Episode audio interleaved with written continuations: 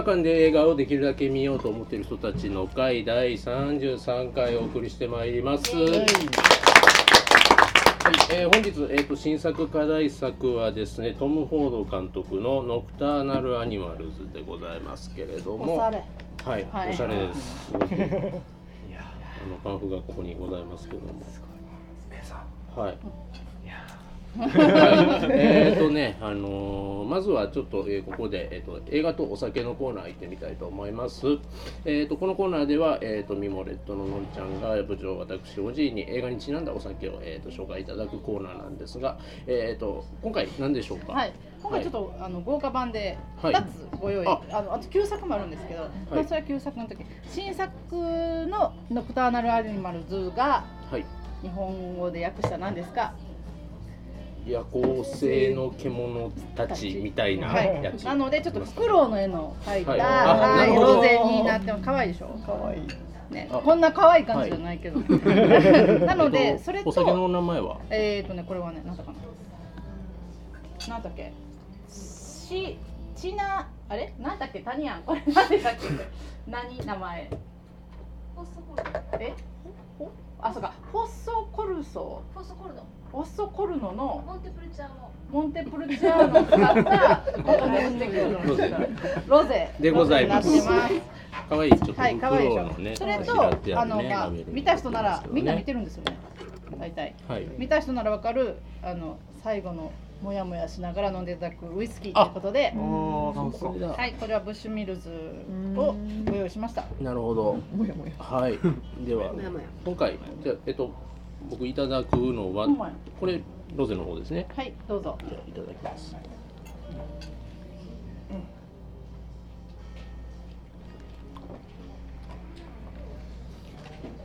なんかちょっと甘酸っぱいですね。すごい。これね、これはね。部長でもうん。飲める感じ。度数的にもね。はい。なんしなんかこうキレがあるというかキュッときますんで なんですかねもうこれ毎回下手なんですけど なんかこう 映画全体のこうピリッとした感じ。無理やりクリクリやってますけどもまあ皆さん楽しんでいただければなと。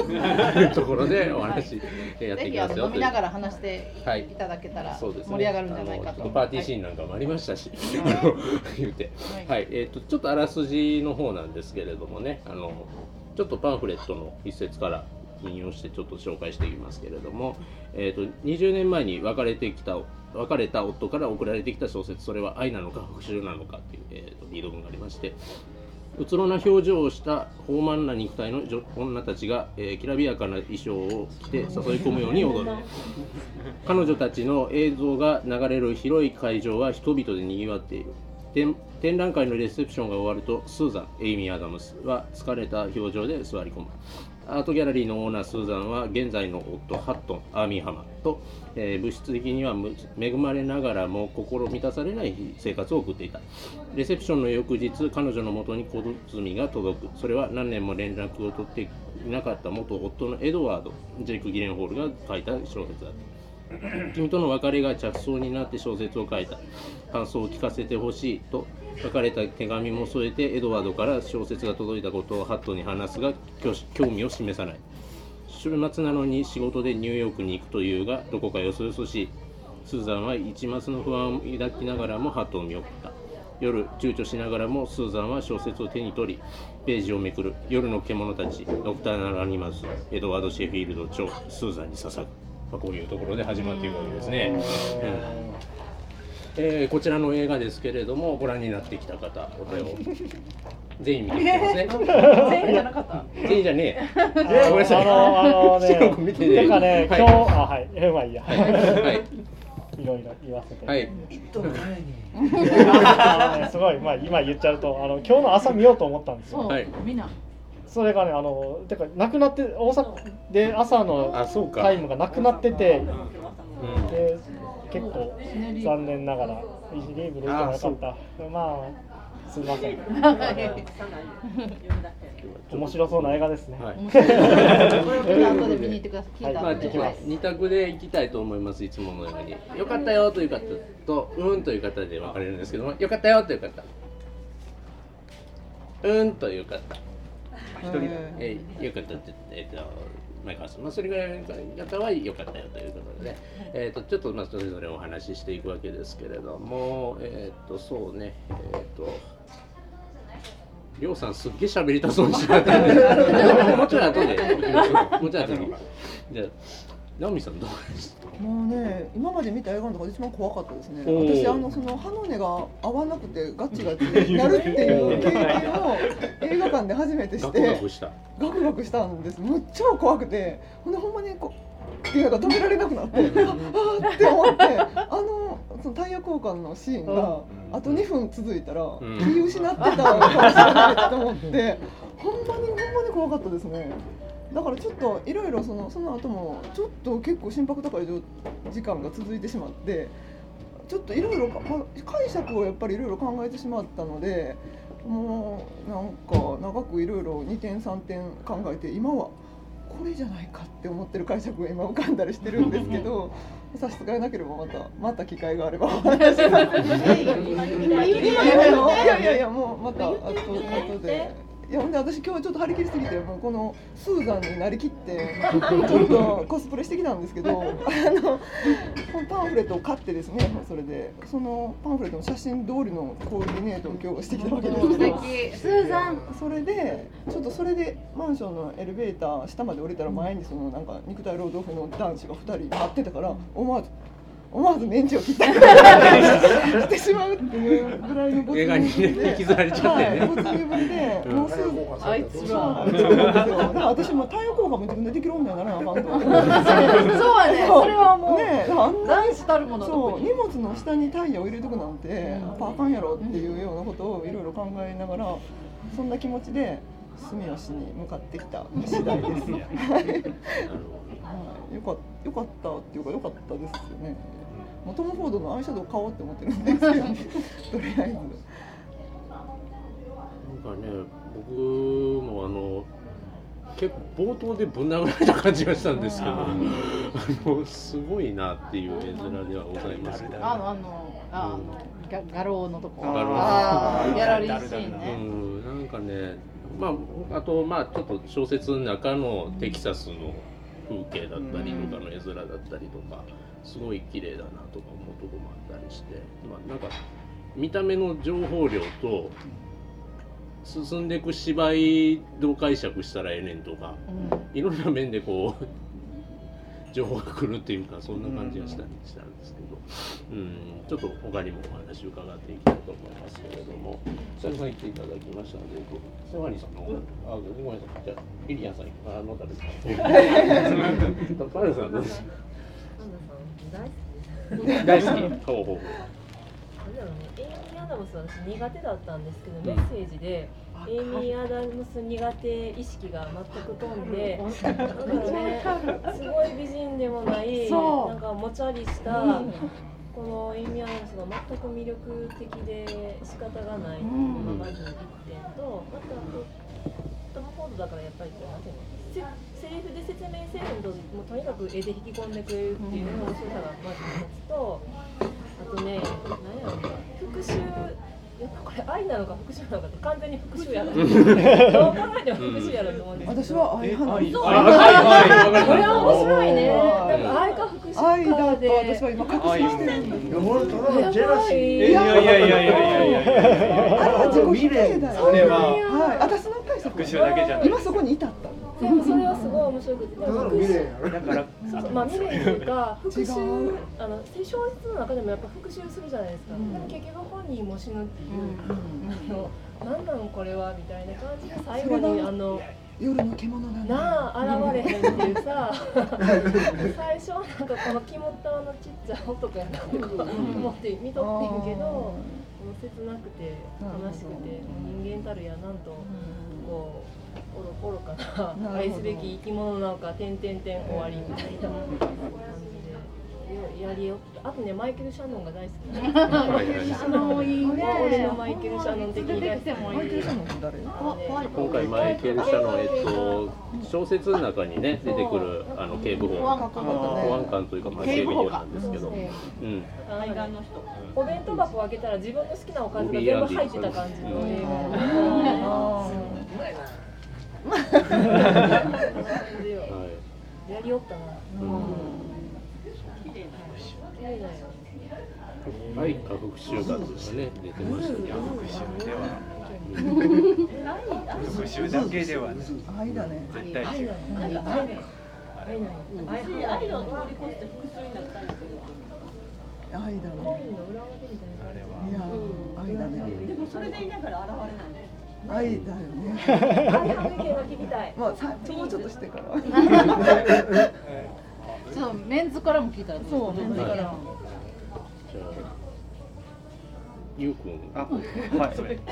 嫌いなあの嫌いというか私は単純にもうわからないっていう方向ですね、もう個人的には。はい。すごいあの完成度が高い映像をすごい見せられてるっていうのは分かるんですけどあの結構そのままに受け取っちゃう人なのでうん。復讐っていうかやることちっちゃいなって思っちゃう。うん。であのホラーっぽいくだりっていうのも序盤すごいだんだんこう加速してる感じがあってよかったんですけどすごい一瞬だけこうホラーっぽいというかパッて iPhone 見たらベビーシッターの顔に。あ怖かったあの交換だったんだろうね。なんかねあのあの人あの人がいるぐちゃぐちゃになるやつ。あそうそうそう。っていうのをバッバッて出たりとか、あの復讐パンって出たりとか、復讐の字のリベンジ。現代アートバッて出たりとか、リベンジ。これいつ買ったのみたいなうん。やつとかっていうの。だからすごいバンバンバンってすごいいっぱい来る。でもわからないっていう感じで。うん。で最終的にこうああいうオチになるっていうのですごいなんかあやることちっちゃいなっていう。本当それだけしか思わなかった、うん。うん。結構すごいもう映像美しいすごいそれはわかるんだけどっていうのがあって、でこの人すごいなんか偉い人なのに神経細すぎひんかっていうのが主人公が。スーザン。ね。ススーザンスーザンがすごいなと思って見てましたですね、あとは序盤のシーンと序盤のシーンがわけがわからんっていう。マジでこの映画大丈夫かなと思ってます、うん、本当ね、うん、あの終わりはなんかこうなんか増田康介みたいなギャグ漫画日和みたいなみたいな終わり方をししてたって個人的には思いました、うん。来ないっていうはいはい。来ない。来そうで来ない。来ないよ。元元か彼氏、うん。彼ですね。はい。前川さんどういやなんですいや。まああれですね。まず一つはですねずっとあのさどうもねなんか見てる人ほとんどいないようなご観念がしてきてちょっとあれ寂しいんですけどえっ、とツインピークスの新作ご覧になっていますだからこういうところで話してもほとんどなええ何それとかそういう話なんですけど、うん見てる人はすごいねやっぱりね見たやっぱりねもやっぱりって喋ってはるけどツインピークスやっぱり毎回わけわかんない。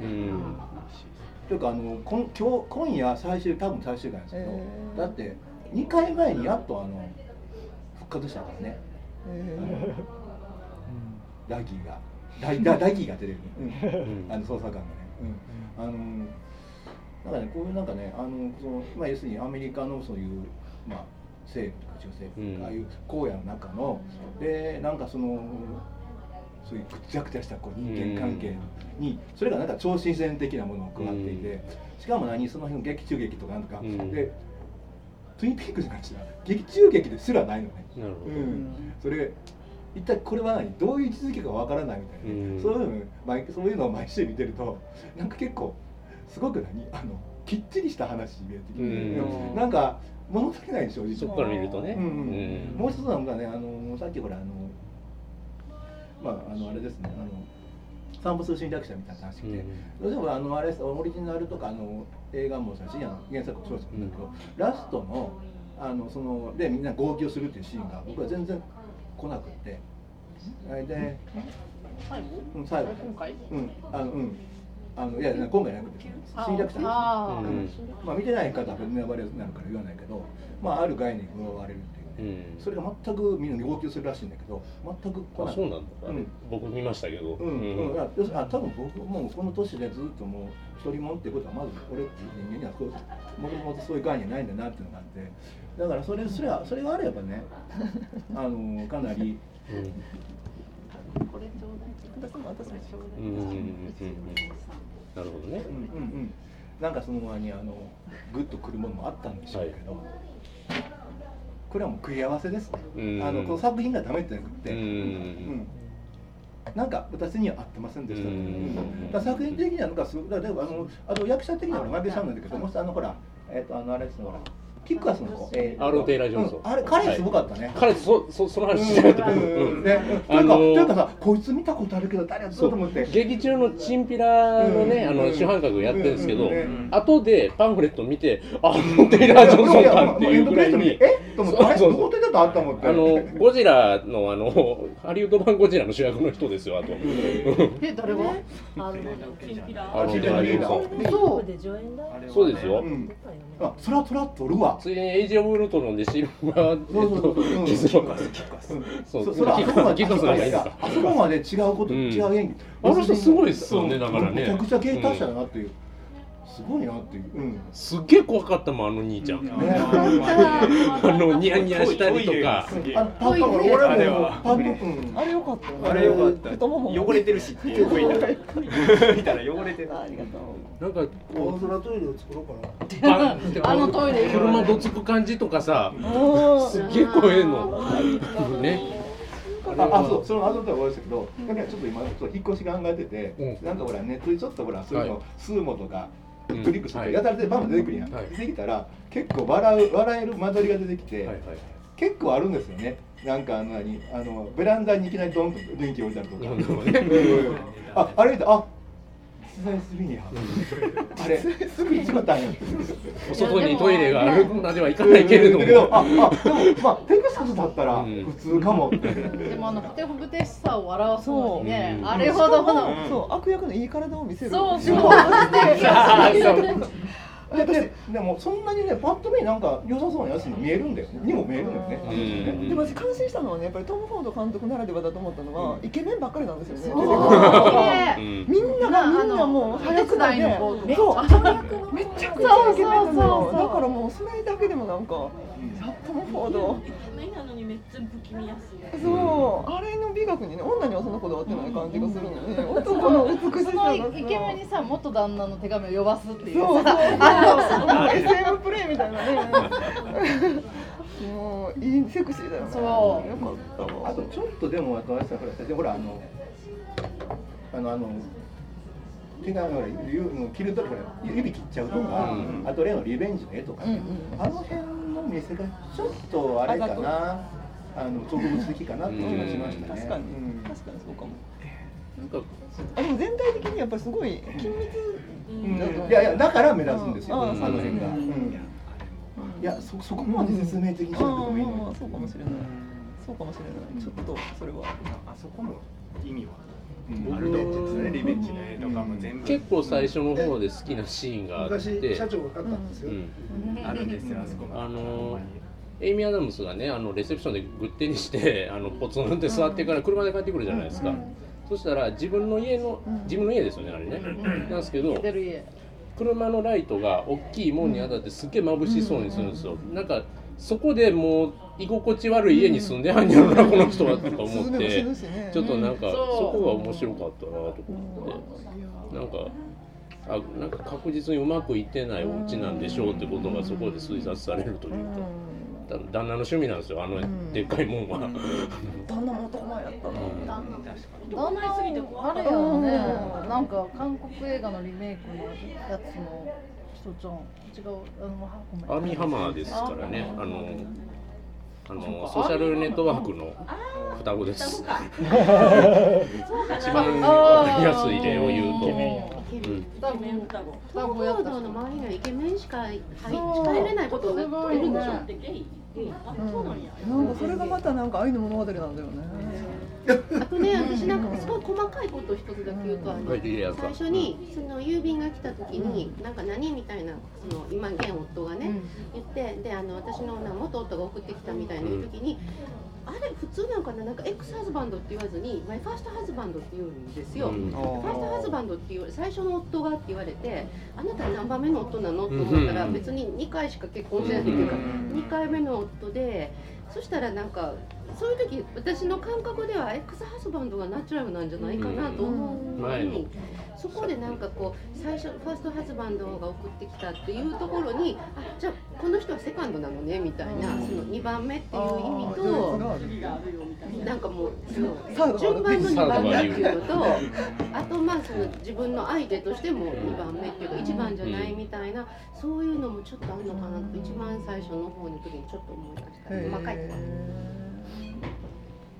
で愛の解釈言っていいです言かってね我慢してまあ、そうなんです よ最後のシーンっていうのがまあ復讐なのか愛なだからのか。結局、まああれを素直に。そうなんですよ、うん。素直に読むと、うん。あれはその元の旦那がねひどい振られ捨てられ方をしたとそのうん奥さんにうん。真実の愛を捧げたのに、うん。才能を信じてもらえなかった。うん。作品をケチョンケチョンにけなされた。自分の子供を中絶された、その直後に他の男にナビーで結婚して、やっぱりそれは金持ちだった、並べると最悪です 復習したら。商業的に成功してます、でそこに僕のか僕はずっとこんなことやってたんだよと、うん。君といた時とは作風が変わってるけどねと言いながら手を切るような鋭い紙にくるんだ小説を送ってきました。でそれを読んで衝撃を受けました。素晴らしい作品だわと言わせてやったで。えへへみたいな、で君はに店は任せるで会いたい会いたいとか言っといてまたしてまたして来ないと、それが復讐だっていうストーリー、OK ですか、かんでもそれあの最後が結構なんかでも結構心地よかった感じですよ、うん。なんか爽やかさがあったじゃないですか。そう解釈したとしても、あなんかちょっとなんだかんだで嫌な現実がリセットされて何か新しい未来が始まるのかなとちょっと思わせるちょっとすがすがしさがあったかなと思うんですよね、その解釈だとしても、いやあとやっぱり来れんじゃねえかなってスーザンも思ってんじゃねえかなとかも、ねでもやっぱりね、うんあの思うとこはやっぱり離婚そういう捨てられ方して20年間、うでその小説に込めて考えてみたらその長い時間ずーっと嫁さんのことを思ってたわけ、嫁さんのことを考えてそれが復讐心なのか愛なのかってでも頭の中にずっとあってそれをずっと小説に書き留めてであのーだそれって復讐よりも多分ね復讐なんてそんなんすぐ終わってしまうと思うんですよ小説で20年間ずっと頭の中占めてるのはやっぱりねあのジェラシーかなって。でねでねあのフィクションですよ。あの織り込まれてるフィクションに何を象徴させてるかっていうのがやっぱりその肝になると思うんですけど、でその中の主人公は本人二役ですよね、でその旦那が愛妻と娘を連れてドライブに行くと。でチンピラに絡まれてその2人はレイプされた挙句殺されてしまうと。すんごい不幸なことになってそのは殺した犯人にその復讐を果たして死ぬと。でもそれも、まあ、まあまあ素直に読むと俺を俺の大事なものをその胎児も含めて殺したのはお前やろっていうことを突きつけてるかのように見えるんだけれども、それをよくよく考えた時にですね私はその解釈をですね。すごいうなずいてるだというとですね、僕の僕の失敗のそのざあの懺悔じゃないかなと私は思ったわけですね。ね、私が思った解釈です。ね。そう言うと言うとだから結局もし君があの時妥協して僕の芸術性に追随するような形で結婚した時の姿があそこに書かれてるわけで。その娘は生まれてたかもしれない娘とあなたの妻を連れてドライブに行きました。チンピラに絡まれました。でも僕は弱くてあれは強さと弱さっていうのが一つのテーマになってるんですよね。で弱い弱い。でチンピラに絡まれた時も弱かったわけです。で強さを発揮して家族を守れなかった僕っていうのはありえたかもしれない未来だと私は思ったわけですね。で君は正しかったんだってことを本当は一周回って伝えててでそのエドワードが何を言いたいかというとあかつて諦めた芸術をあなたはもう一度思い出してほしいっていうことを言ってるんじゃないかと思ったわけです。で彼女が経済性に走ってしまったのは子供をはらんでた時なんですね。あの時あなたの小説これはダメだで彼女は今のせいあの職業で抵抗してることからも分かるようにアートを見る目はあるわけですよ。だから小説に対するそのジャッジは正しかったと私は思うわけですね。きっと商業ベースには乗らない作品だった。だからそれは正しかったのに自分のプライドでこれは成功するんだって言って反発してしまったことに対する開墾。でそれで家族を守れなかったのは僕だったっていう。で結局経済力で守った次の夫になびいたのは当然のことをやったっていうことに対する開墾。で彼女は本当は芸術家を目指してたのにそれを守れず不本意なせあのそのアートを切り売りするような商売に押しやってしまったのは僕だったっていう開墾を語ってると。でもそのさその頃と作風を変えてこういうものを書けるようになった僕のように君も本来の人生を歩み直したらどうだろうっていう提案を彼はしてきてるんじゃないかと。思ったんですそれでそれでですねトム・フォードはまあ要はあのマイケル・シャノンね出てくるじゃないですか、あのかっこいい保安官ですよ、ちょっとかっこよすぎませんみたいなところがあるけれどもそれをあえて出せるようになりましたよってことなのかなっていうことですよね、もうエンタメというかちゃんと売れる本かっこいい本として俺は書いてるよとしてるうんここにしゃべらせてくれたもう全部愛だとは思ってないです。福祉もあると思ってるんですけど、でずっと悩んでてで原作あるじゃないですかで読めない。こんなぶっとくて読む気はなかったんですね、で現代がちょっとヒントだったんですわ、トニースーザンだったんですね、であれって思ってってことはトニーってスーザンって考えたらっていう劇中の主人公がみんなエドワード元旦那やと思い込んでるけどもしスーザンあれがスーザンのことやったらどうなのかなって考えたんですよ。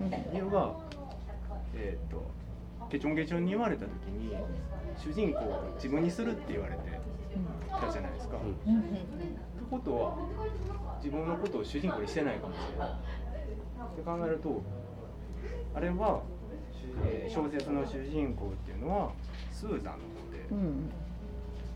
あのチンピラたちっていうのはお母さん邪魔をしてきた。そので奥さんたち子供っていうのはエドワードとその生まれてくるはずだった。はいはいはいはいはい。考えるとなんかしっくりくるんじゃないかって思ってきて。だから3人なのも親と例えば今の旦那と考えると全部がなんかしっくりくるんじゃないかと思って考えてた。それは愛なの？最終的に ならあなたはこうやって抗えない力であのあの3人って抗えない力やったじゃないですか、うん。主人公が。どうしても暴力で、っていう。だから抗えない力でそういう人生を僕たちの人生僕たちと一緒の人生ではないものを選んだけれどもうん。愛って感じたんやけどな。何やったっけな。まだほんまにまとまってない。でも でもでもそうやって考えるとすごいしっくりくるんじゃないかなっていう。本の数が合うみたいな。方では、うん。あの要はそのスーザンの開始あの選択をねその、肯定するようになってんじゃねえかっていうことですよね。うんいや違う。全然。ちょっと違う。いや本も読んでないからわからないですけど、でもあの本というのはこの劇中のあ中に出てくる。劇中のうん。そう。でただ一個だけ分からなかったのはあの保安官の存在が何なのかなって思いながらっていうのを悩みながらあれだけがどうも消せなくて。それ以外の部分がほんまになんかそう考えていくとスッスッといって最終的に感想を聞かせてほしいっていうのも会いたいって言った瞬間にもそれは感想やったから別にあそこで現れなかったのかなっていう解釈もできるのかなもう。ね最後に現れてちょっとこれかなりうがったらあれだけどね映画館出てそれまでいろいろずっと考えて映画館出てからねしばらくしていっぱい飲んどったら、うん、現れなかったって、であの小説が送られてきたことも全部含めてスーザンの妄想なん？それもある全部じゃああのエドワードっていたのかなそうそうそうそうそうエドワード本当にいたん。かなってだから小説も妄想なのかなってちょっと考えて夢落ちだからあのリベンジとかっていう絵とかも、あれは自分自身が親に対する気持ちっていうとか撮ったりとか、ああいう愛を見せられた時っていうのも、やっぱ監視されてるその親にそうやって抑圧されてきたことに対してのやっぱり反発っていうところが出て母親に。絵もねねあんなまともにドーンとリベンジって、うん、ちょっとある時最初腐って思うんだよねリベンジって出すかって思うんだけどでものリベンジであれを出してくるのは納得いかないんですよやっぱり。ほんでえ社長が何ヶ月か前に買ったやつですよって自分で買ったやつですよって言って。だからそういろんな妄想が絡まってるのかなってふーっそれはちょっと考えすぎからこれまでのその親に従って金持ってる旦那と結婚してうまくいってないから無意識化でそういう絵を買ってしまっていたって破いう。綻してるしそのね深層心理がね。でも人生のやり直しの話だなと思って、うん。あそこからまあリスタートするわけでしょ、うん。で私はトム・フォードがやっぱりそのファッションデザイナー界で長く成功してきてで今映画を2本目撮った撮ってあんな、まあ、そのファッション界での蓄積を生かしたああいう映画を作ってるわけじゃないですか、でそれはスーザンが映画監督になる前の状態っていうかまあそれやなと思った。俺俺のようになれっていうなんていうの自分のスーザンがやっぱりトム・フォードの投影だというふうに私にも見えたんだけどそれを後押ししたのがやっぱり芸術に生きてしまった元夫のエドワードなんだなというふうに思ったからだから多分エドワードは原作者の映画を撮るんじゃない？スーザンは。いやーただやっぱニューヨークのベルボーイがなマダムやなあれは。あかんねあれは。あかんねラインが開いたみたいなねあれは。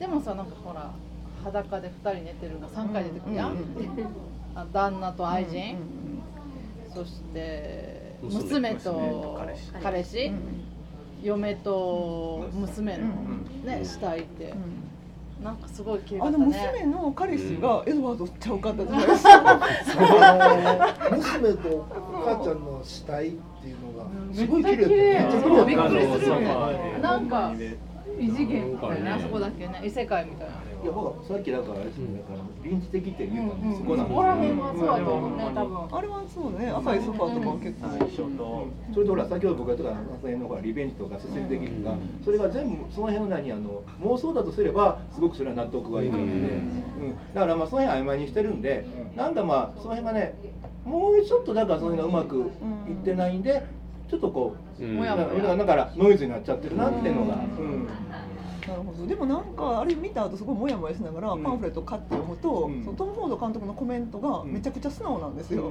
うん。なんかえそんな素直なこことを言ってん言っててできたのがあの映画っていうびっくりするぐらいなんかすごいなんか普通のこと書いてて、美意識がありすぎておかしい人だと思うんですけど、うん。あの序盤の最初やっぱ見た時も私はなんかあのあツツインピークスじゃないよね、この映画と思って、このままずっといったらすごいことになるなと思ったらそこからトム・フォードになったから、うん。あの序盤のあのシーンね、うんうん、そうそう。でもあれも含めてあれ映像作品アートの映像作品として全然通用するレベルのものがあって。全然通用する。何もさ来てないやん、あれは。うんうんうん。超いいだからそのさデザイナーが撮った映画に最初に何も来てないうん真っ裸の人を出すっていう、まあな。んていうかアンチみたいな素敵でまあそれではオープニングのあれもそうですそうですオープニングそうオープニングでもねう。んでもなんかそれはリンチみたいな、ん。ああいうもういかにもな感じとはちょっと違って、なくてそもっとのいかにもお前らそのどうファッションのファッショナブルな映画って思ってるけどあ違うしなっていう。あそうですね、そうだし、そうそう。なんか並べられてるものがやっぱ本物感がすごい強くて、そこがやっぱさすがやなと思った。リンチはねやっぱりねあの分からない。人が見て分からない分からないと思うのが分かっててむっちゃ面白く自分はすごい楽しく撮ってやると思うんですよ、でもトム・フォードはこれはその最初の序盤のシーンね、そのギャラリーの裸の女の人たちこうあのすはもうトム・フォードは完璧にもう素材の一つとしてうんかっこいいもうものすごい今の最先端のイケてるアートシーンのを最初をああいう形でバンと見せて見てる人たちを驚かせるための、まあ、材料として作っててで彼はねあのどう本人どんな人かよく知らないあのきっとイケメンしか目に入らないイケメンだと思うんですけどあのシングルマン前の映画を見た時にシングルマンはもう最初から最後まで切ないっていうかねもう鉄頭鉄尾なんかこう気だる変態っていうか、まあ、あの見てない人のあれなんですけどあのまあ最愛の彼氏が亡くなった亡くなって死んだように生きてるのがコリン・ファースなんですけど、もう最初からまあそのそのコリン・ファースがどうしていくかっていう映画なんだけどもうね何とも言えない検体があらゆるシーンも空気の中まで全部検体が染み込んでるみたいな感じの映画なんですよ。でもものすごく綺麗であのそっちはこんなに怖いやつはなくってあのファッションとかもものすごく50年代かな素敵なんですけどだそういうふうに思うとなんかそういうつもりでふわっと見に行ったのに最初私もナオミンと同じでも怖くって小説の中のシーンがこれ最後まで続いたら私吐く吐く。もう死ぬと思った殺されるって思ってだからもうそのお母さんたちが死んだ後もホッとして、そうあ終わったからもう。これ以上怖いことはないと思って、でもうなんかそのそのねあのもうたゆたう感じの検体みたいのはあん。まりもうそう怖すぎて弾け飛ん。でん。けど最後まで見た後でなん。か気持ちの中に残るのはやっぱり同じような検体っていうかもうあん。まりなん。かこの人多分人間のことあん。まり好きで美青未成年しか好きじゃないと思うん。ですけどなん。かねそういうふうに思ったからだからそのか復讐かって言ったらどっちでもある。愛がなかったらこんな復讐はしないし復讐心がなくて愛だけやったら出てこないで待ちぼうけさせるやろうかとも思うし、まああそこで出てきたらその後この2人どうなったんって言ったらすごく面白くないと思うので、うんああいうのも出てこない以外はないんだけどなんか結局こんなにあのシングルマンよりもずっと重層的であのいろんな仕掛けもあって難しい映画をうまく撮ってるんだけど、見終わった後にの私は残ったのはそのナオミの解釈とは違ったから、やっぱりもうすごい愛叶わなかった愛それは相手の気持ちとかもあるけども相手が死んじゃったとかそのシングルマンはそうやけど今自分はまだ愛があるのにそれの行き場がない愛みたいな感じの検体がすごく残って。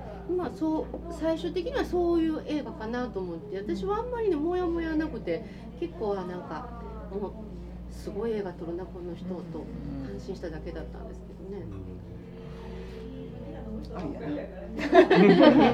えステファニーはどうですステファニーはそんな深く考えてなくて。あんまりそこまで深く考えなくて本当にねあれが5年後だったらいいんだけど20年間ほっと沙汰のない。20年前に捨てた女に対してあ自分を捨てた女に対して送ってきた小説っていうその20年が怖い。あキモいね。20年。そこはキモい20年があそうか愛じゃなくててんです愛じゃなくて復讐に変わってしまってる。あれが5年後だったらね愛のままだったかもしれない。けど20年なんてあっという間20だよ年は 20年だって再婚してできた娘がもう彼氏彼氏とそうや寝てるぐらいやもんな。なんかお母さんに嘘ついてね。そうそう。なんか誰に電話してるんやろこの人。そう思うよね。最初だから初めご主人の愛人かと思うん。うん。女が取ったから白バやそうそうそう思ったらここは網浜ちゃうん。かと娘かとかと思ったぐらいでなん。かだけの時を重ねると愛も復讐になるねんなと思っていやなる恨みになると思う。で送ってきてでしかもなんか本当に自分が弱かったっていうのをあの旦那が弱かったっていうことあとあの保安官にあの相手銃持ってたのかいって聞かれて、じゃあ銃持ってない相手も丸腰や丸腰やったのに、妻と子供を守れなかったのかって暗に言われてるじゃないですか。うん。なのでもう自分の弱いのをそうそうそう。さらけ出してる、うん。でも、うんそうそう。最後その娘と妻を殺してしまうことによって、彼女を震え上がらせるわけじゃないですか、だから私はもう単にあのこれから売れていくであろう自分を見てろよみたいな。復讐？で自分の子供を殺した女に対する復讐かな。と。愛だけじゃなくて彼は多分子供を殺されたっていうのも絶対ねまあね。恨んでるししかもそのでもあの時にあの人に解消があったら子供生まれてたの？それも含めて自分の不甲斐なさだと思う。今そこに気づ思ったんですけど、えっ、とエドワードの方は復讐をしたかった、ただスーザンは復讐じゃないけれどもあえて断罪してほしかったみたいなところはあったんではないかな。ある。あるハチさんは？うん。私？私はその復讐ってその画廊でリベンジで見た時にこれはやっぱり私のミスリードだと思うだからナミさんの方の解釈の方が近いかな。好きです。復讐復讐のためにこう書いてるっていうよりはまあ見返してやるとかそういう思いもあったかもしれないけどやっぱり精神性に作ってそれを一番読んで知ってほしい人に送ったっていうよやっぱり的確に評価してくれる対象だっていうふうに思ってたっていう。で、そのね、孫さんが言ったように、あのこと自体が全部妄想とかっていうことはなかったと思うんだけど、ただもう、あの旦那さんが実はもういなかったとかね、メールだけとか、全然その実際のところの映像ってなかったから、その辺のところの曖昧さみたいなのは。現代の彼は出てこないだからあの肺がんのワンカンがもしかしたらそうなのかなっていう思いもあったからそれで救ったっていう最終的に自分はもうこういう体でっていう。うん。その可能性もあるのかなっていう読みはしました。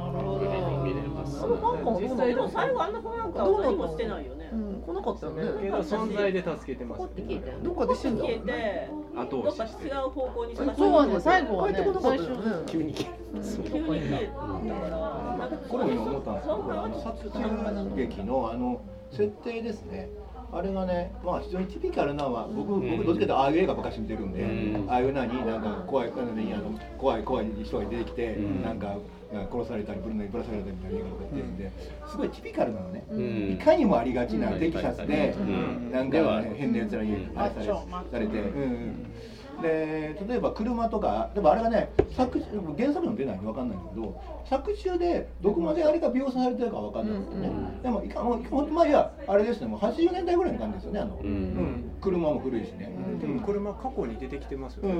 うん。まあ、周りにはでも娘がスマホ使ってる人とかあるんだけど、あのああそうか。ん。そうだそうそう、うん、で一応最初の言い訳ではなんか何この古いベンツみたいなこと言ってるから、うん。あのまああのベンツが古いのはまあいいとして、あいつらのアーロンとか乗ってる車はね、うんうん60年マッチバイやんか、ううん。んなアメリカあんなうん。うん。普通に走るそう。からいかにもああいう映画に出てきそうな車ですあよ、の車はでも過去に飾られてるうん。一緒に出てるんですよ。あどこどこどこどこどこで恋人うんエドワードと。だけやってるん。ですあーあこのそうそうか。ホテルホテルか名前にあったか。スーザンの想像やから、うん。あれをエドワードにしてるのはスーザンやから、呼んでる人ああそうだそうだあそうだね、うんで呼んでる人がイメージする車が出てくるんだ。でいやそうか。そうかそうかそうかそうか。車が古いのがあそこの思い出であるから小小説やもんな。そうだから全でも部自由自在やあれ全体がミスリードやいやちょっと待って娘が最初こんな古いベンツで行ってどうこう言ってるからでもあれだってスうーザンのそうそう、うん。まあそれは書いてるけどまあでもそうだから娘の電話がスマホなのは今携帯ってスマホっていうから、うん。だからそれに対しては別にそうん。のまま進んでいじゃああの中に入っあの運転されてる時に乗ってた娘と、あのベッドに寝てた娘同じ人。いや違うあれは違う違うん。だけどね、うん。その娘の名前とその役名がリンクしてるの。へあの何やったっけ娘の役をしてる。違うわ。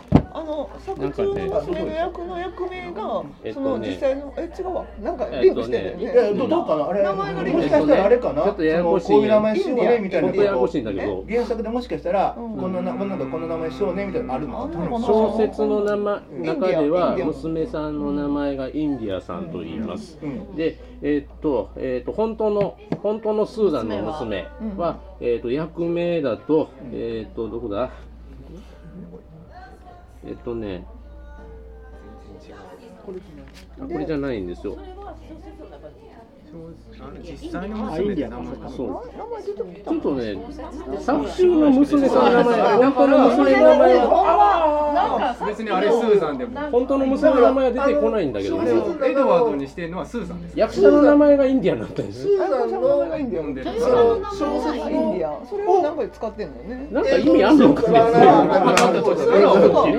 やもしかしたらその小説にはさ単に娘どうだって書いてないのをもうそれでそれでよそれというふうな読み方かもしれないそこが前提なんでちょっと広川さんの意見も聞こう。いいや聞こう。聞こう。はい。ここまでのところで言って。なんで聞く言ってよ。なんかモヤモヤして、でも最後キレが良かったから、ねなんかワインで例えればと思ったんですけど例えるワインがなくて こうねふくよかな味わいでこうあって最後キレが良くてって感じなんですけどでももうごちゃごちゃしてでその後お酒飲んでもう忘れました。だからあの忘れたくはなるかもしれない。家でそのビデオとか DVD 見るのが好きな理由の一つは何回も見れるからうん。一回でなかなか理解することはちょっとあの昔から勉強もなかなか一回で理解できなかったんで何回も見たいなっていうのがあってっていうのがあってなかなか言言われたら思い出すけど言われない限りこの映画難しいですよ。あれが全然出てこない。作中で出てくるね。ちょちょこれも全然関係ないね、そのスーザンのメイクがすごい印象に残んねんよ。あのきつく。それとあのなんか学大学生時代のさ、うん。可愛かったな。あだからだからこの間のメイク。とそのメイクと学生時代メッセージもそうやけど、あの人のなんかこう。もっちゃりしたところがよく出てるよね。うん。なんかそのうまいこと出てるっていうか、そのいいメイクしてもなんかにそう変な感じ。それね、なんかそうすっぴんにしたら若く見えるっていう。この絵柄みたいに20代じゃないし俺らのジャリドレッドみたいなさでもただレストランに会いに行ったよレストラン口弁うん。うんうんいやそう、そこ。ねいや俺はお母お母さんのヘアスタイルがすごい。でも谷間はすごい出てるっていう。アメリカンハッスルにエイミー・アダムスが出た時に同じこれ上は止まってないけどこの胸のとこだけ開いてるっていうなんていうの大型みたいななんかやつを着ててそれを今回も着てたからやっぱりこの人胸が魅力的なんやと思って私もあんな一回着たい。あれよくあれ死体のお尻が。やだ。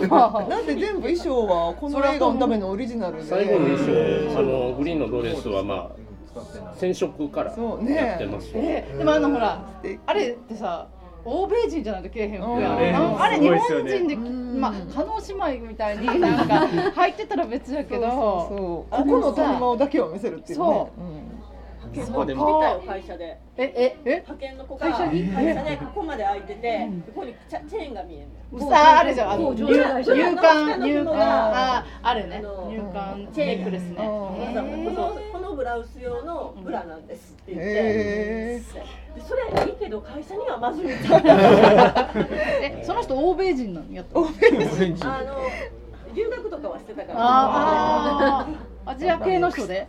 アジア系のバディで？あ日本日本。人でふくよかあいいやんいいやん。いいだけどな私はいいけど男の人目に目のやりば困るやろな。いやもうガンガン見ていこう。見ていこなんかラストシーンだからその衣装で行くっていうところで唇唇もう拭ったところでもう全然もうなんかなんか何のフォローにもならないような あのあん。なにもがっつり狙っていくんであればね全然関係ないけどあのスーザンが途中でなんかあの昔の夫にこんなひどい振り方したんだよっていう話を聞いてる彼女がめっちゃ可愛いなと思って、思った。それだけなんやけどあの超可愛かった。なちゃんと寝てますみたいな感じのあめっちゃ可愛かった、うんめっちゃ可愛かった。なあとなんか。iPhone がバキバキになった人の服連想するわとかになれへん。か。らセレブはやっぱり自分でも私この人好きなブランドの服やった。これガレスピューっていうちょっとブレードランナーっぽい人。そうやそうや。ガレスピューってめっちゃかっこいい肩すげえな。あれなんでですかね。日本にないけど。あれなんでそんな服になるんですごいですね。いやだからそういうほらキュレーターとかなるような人やから。でもママっていう。うんその最先端最先端。えっとね。が。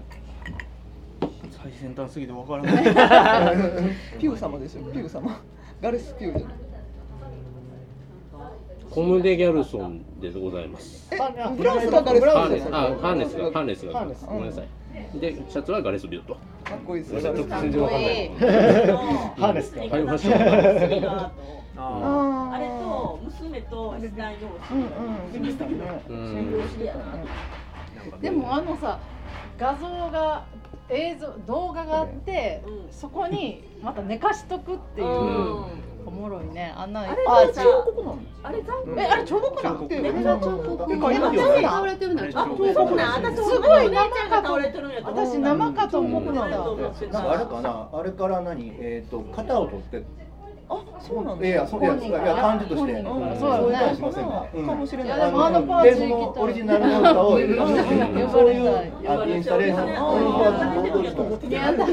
この映画のために作った。やだ。そんなオリジナル このこの紐になって紐紐あとなんかお母さん大嫌いなお母さんみたいになってまうんやな。そうそうそう。お母さんになることあんだけ嫌がってんのにね。でも20年前でもあのお母さんのファッションはちょっとないやろって感じ。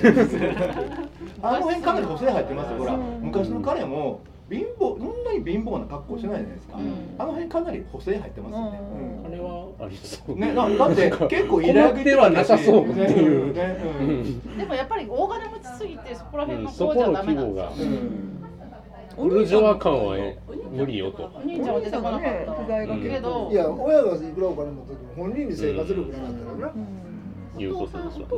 お父さんも。ねいなかったから気になりますよね。だってお金の源泉はお父さんじゃないのって思うと何してんねんだって感じですよね。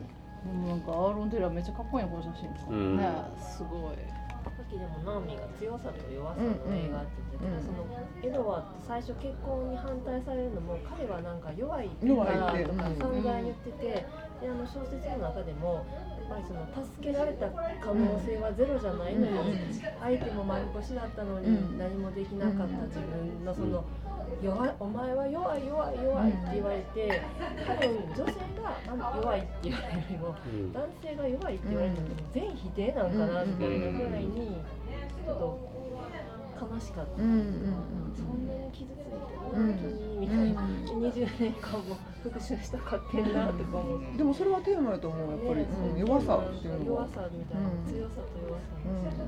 でも20年間強くなったんやろ強くなったんだよ、うん。なんかよあの小説を起こりつけてくるあたりがやっぱり弱いままやと。これからベストセラーをどんどん。いやいや人間的に？ね うん。でそれで彼女と仕事する。で映画を撮る。それこそ。トム・フォードを読んで。そうトム・フォードを私はね、どんどん小説は書かないともうあれで終わりのような、もう全人生をかけてただ一度の小説やと思う。ないでしょうんいやだから自分のこと書くのだけはうまいねって言われるもんね、えだから自分のことじゃないんじゃないあれは、いやまあでも自分のことという感じもできるじゃんうん。できるできるけどだから未来があると思ってあげようよ。ということで。あれだからない。ない。えそうなん私は未来があるなと思って。もうお金かだからら実際ほらあの保安官が階段を乗ってるのももしかしたら自分のことかもしれない。まあそうですねんな感じはします。えーちょっとよかったな。はいえでもなんか10年後大金持ちになって。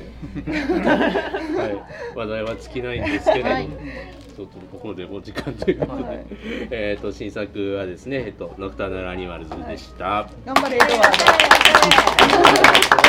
ェイク・ギレンホールはね、この回非常に縁が深いわけで、あのナイトクローラーもやりましたしね。ででもやっぱりキモさがあんまりなかったねそうそうそう。綺麗あをーそうああそうね。あんまりギレンホールじゃないとできない役って感じだったから。ねそうそうそう。そこがなんか新鮮やでもあの口だよね。口角がすごいいいな。はい、というような感じでございますよ。